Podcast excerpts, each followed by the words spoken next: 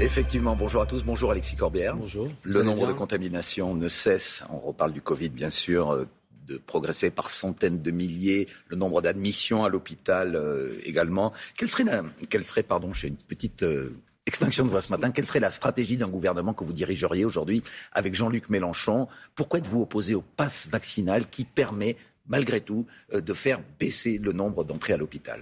Nous ne sommes pas défavorables à la vaccination. Moi, je suis vacciné. Je parle du pass vaccinal. Non, mais d'abord, commençons par là, parce que des fois, il y a une simplification dans le débat. La vaccination, c'est important. Maintenant, il faut aussi avoir une politique qui n'est pas uniquement, euh, qui a pour seule stratégie la vaccination, en oubliant toute une série d'autres choses. Par exemple, euh, on va parler sans doute de l'école après, mm. ça se manifeste là, mais des modes d'organisation dans des équipements publics, qui passent aussi par des capteurs de CO2, des purificateurs d'air, etc. Non mais c'est important parce qu'on a l'impression que le gouvernement est totalement euh, inactif sur ce terrain-là et a un discours uniquement sur la vaccination. Mais même au niveau de la vaccination, et je l'ai répété plusieurs fois, ministre Véran, quand vous regardez les statistiques, si je puis dire, dans les décides de qui est vacciné et qui est moins vacciné, on regarde par exemple, et moi ça m'a frappé, les plus de 80 ans aujourd'hui sont quasiment euh, à un niveau il y a 12% des plus de 80 ans qui ne sont toujours pas vaccinés. Et c'est vers eux qu'il faut avoir, par exemple, une politique particulière, alors qu'on a un gouvernement qui, parfois, euh, comment dirais-je, est tous azimuts et ne se pose pas la question. Pour quelle raison des gens ne le sont pas vaccinés? Et quand on regarde, pardon d'être long, mais les études, ce sont des gens plutôt pauvres. Mais vous parlez des études. Oui, mais c'est important parce que. Par exemple, Monsieur Corbett, excusez-moi, lorsque vous constatez que 200 000 euh, primo-vaccinés, nouveaux primo-vaccinés, sont rentrés dans des centres de vaccination cette semaine, est-ce que vous ne reconnaissez pas un caractère incitatif, malgré tout, des mesures décidées par le gouvernement? Je répète que ce que j'observe, c'est que pour l'instant, ceux qui ne sont pas vaccinés sont des gens en vérité qui sont plutôt des gens âgés, des gens pauvres et que c'est vers eux qu'il faut aller. Et que c'est pas en disant vous ne pouvez plus aller au restaurant, vous ne pouvez plus aller au café. Des fois, ces gens ne fréquentent ni les cafés ni les restaurants d'ailleurs. Ou en pratiquant une espèce encore plus d'enfermement social que vous allez régler le problème de pour quelle raison des gens pauvres et vieux. non, ça, ça, ne marche pas? Bah, du moins, ça n'a pas pour effet véritablement de régler le problème.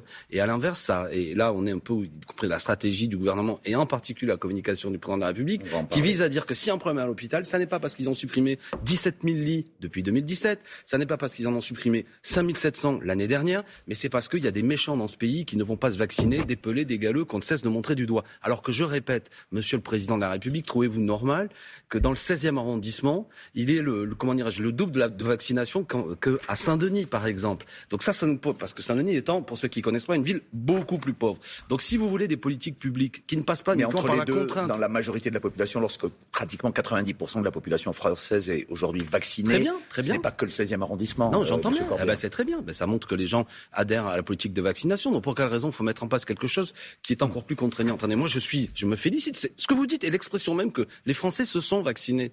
Quel est le problème? On est à plus de 90%. Maintenant, dans ceux qui résistent, si je peux me permettre l'expression, et que l'on montre du doigt de manière tapageuse et même agressive, je ne parle pas d'où, hein, je parle de ce que nous dit notamment le ministre Véran, le président de la République. Il faut s'interroger de pourquoi des gens, actuellement, ne se vaccinent pas. Il y a des gens, ils sont irrémédiablement anti-vax. C'est une chose.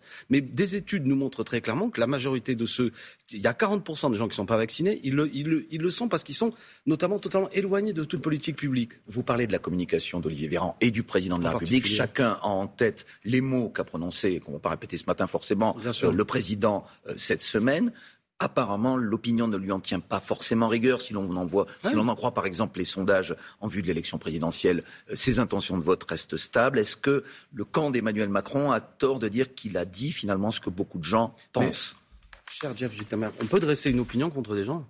On peut les convaincre que les responsables, c'est telle ou telle population. Vous savez, il y a des gens à l'extrême droite, ils veulent convaincre que c'est la faute aux immigrés et en particulier aux gens de confession musulmane. On peut fabriquer la même chose. On fabrique des boucs émissaires. Bah oui, je pense. Vous savez, peut-être qu'il y a une majorité de gens qui disent ah ouais, le problème aujourd'hui de l'hôpital public, c'est pas que euh, on mène des politiques d'austérité, c'est pas qu'on a fermé des lits, c'est la faute aux non vaccinés. Bon, très bien, même si en plus on, on observe qu'il y a des chiffres. Ils n'ont pas de responsabilité, selon vous, Monsieur Corbert, les non-vaccinés, lorsqu'effectivement on déprogramme dans les hôpitaux tout le monde... un certain nombre d'opérations parce que des non-vaccinés. Euh, J'invite à la vaccination. Ce que je veux dire, attention à ce que. C'est la question que je vous Non, mais la attention à ce qu'on n'ait pas une logique. Ont une responsabilité. Est-ce attention à ce que nous n'ayons pas une logique au bout d'un moment qui vise à dire finalement s'il y a des malades, c'est un peu leur faute. Ceux qui fument aussi, vous savez, ils amènent à ce qu'il faut les, les soigner. C'est pas bien de fumer. Ceux qui boivent trop aussi. Bon, etc. On peut, à bout d'un moment, avoir une logique qui consiste à dire, bah, mon pote, tu sais quoi, si t'es malade, c'est un peu ta faute. Puis d'ailleurs, si t'es au chômage, c'est un peu ta faute. Ce que fait le président de la République, d'ailleurs, il baisse l'assurance chômage. Et puis, si t'es pauvre, c'est aussi un peu ta faute. Moi, je suis pas d'accord avec ça. L'hôpital public doit répondre à ça.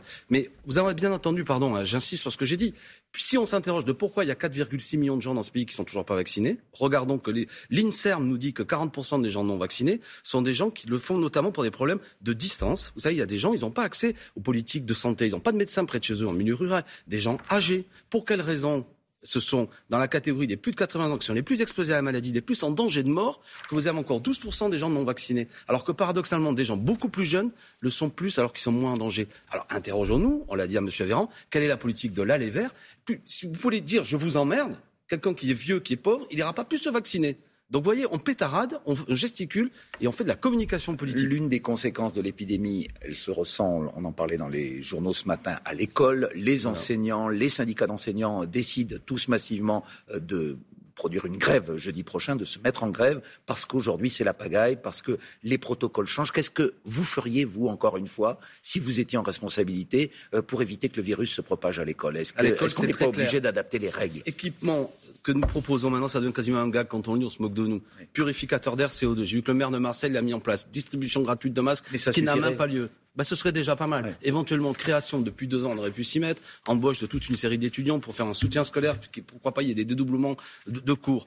S'interroger là-dessus. Depuis deux ans, qu'est-ce qu'a fait M. Blanquer? Rien ou tenir des propos contradictoires. Je soutiens totalement, avec mes amis, la grève du 13 janvier. Elle est l'expression, justement, du fait qu'il y a un ras-le-bol dans cette profession et une inquiétude aussi du point de vue de la santé. Un tiers des enseignants sont considérés comme étant, selon une étude, particulièrement en danger à pouvoir attraper rapidement le Covid. Et le gouvernement n'a rien fait si ce n'est on a vu des propos contradictoires. Hein, mais il y a des protocoles. Ils protestent contre ces protocoles. Il faut les maintenir, ces protocoles. il faut les changer. vous avez vu il la, faut les adapter. la complexité des protocoles par ailleurs. Ils sont, ils sont extrêmement...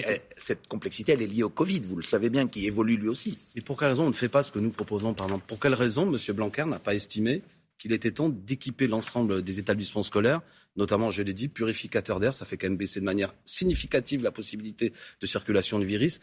Capteur de CO2 qui permet de voir, c'est très, simple, c'est une toute petite machine qui vaut quelques dizaines d'euros, qui permet de voir au moment le, taux de CO2, ben, ça permettrait au moins de pouvoir avoir des éléments qui ne sont pas euh, tels, que c'est aujourd'hui. Et par ailleurs, après, euh, la grève du 13 janvier que je soutiens une fois de plus, elle est due au fait que vous avez eu dernièrement une absence de moyens, une rémunération insupportable de la part des enseignants, une dégradation du service public. Moi, je, je profite de l'occasion quand on parle d'école, je suis allé du Seine-Saint-Denis, des taux de remplacement des enseignants extrêmement faibles dans certains départements, qui est choquant. Notre service public d'éducation nationale est très en danger. Cette question de l'éducation, de l'école, évidemment, elle va être au cœur de l'élection présidentielle. On est à trois mois maintenant euh, du premier tour et on voit euh, des rapports de force qui restent stables dans une gauche qui est euh, pour l'instant faible.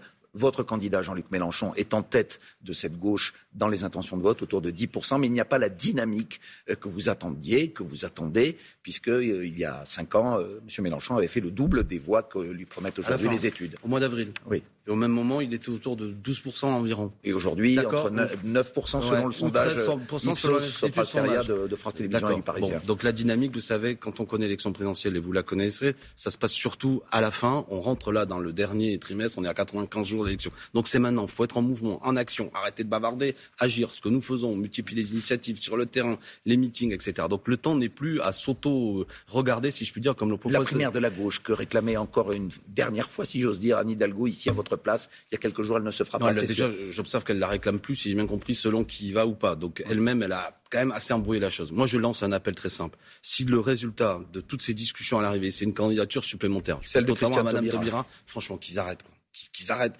Si après nous avoir dit qu'il fallait qu'il y ait moins de candidatures, le seul bilan qui va être le leur, c'est une candidature, supplémentaire qui a un score extrêmement résiduel, et en passant son temps par ailleurs à nous jeter des pierres, si je puis dire. Moi, je vois des tribunes avec beaucoup de condescendance, des gens disent, ils sont affligés par le spectacle de, de, nous, de nous tous. Bah, venez nous aider. Venez nous aider, les amis. C'est quoi vous aider bah, Rejoindre Jean-Luc Mélenchon ouais, bah, Il y a le Parlement de l'Union. Arnaud Montebourg, par exemple, vous lui demandez de se retirer. Je ne sais plus d'ailleurs si M. Montebourg, alors nous parlons, fait encore campagne. J'observe qu'il ne fait rien sur ses réseaux, rien. Donc pour quelle raison geler des forces militantes dans des choses qui n'existent plus? Quel est le problème? Nous avons un programme de, qui, on peut venir, on a mis en place un Parlement de l'Union populaire où toute une série de gens qui ne sont pas à la France insoumise, qui jusque-là ne nous soutenaient pas, nous ont rejoint, notamment des grandes personnalités du monde syndical, associatif, des responsables d'attaque, des artistes. Venez nous aider, les amis. Est-ce que vous aurez vos 500 signatures Nous y travaillons, c'est pas simple. À l'heure actuelle, on les a pas encore. J'invite chacun à, à, bien comprendre le problème. Et s'il y a des maires et des élus qui nous regardent, au moins sur le terrain de la démocratie, même si vous ne partagez pas totalement ce que nous disons, permettez à Jean-Luc Mélenchon, qui a rassemblé 7 millions de voix la dernière fois, près de 20%, à se Ça présenter. veut dire que ce n'est pas encore acquis. Non, c'est pas acquis, ça n'est pas une facilité. Beaucoup de nos équipes sont sur le terrain, elles y passent beaucoup de temps. J'insiste, hein, mais une petite chose qui me rassure dans une région du Sud que je connais, dernièrement un petit maire d'une petite commune qui s'interrogeait m'a dit c'est ok maintenant. Donc euh, j'espère que ça montre qu'il y a une état d'esprit qui change. Merci Alexis Corbière, Merci à vous. porte-parole de Jean-Luc Mélenchon, député de Seine-Saint-Denis. Bonne journée.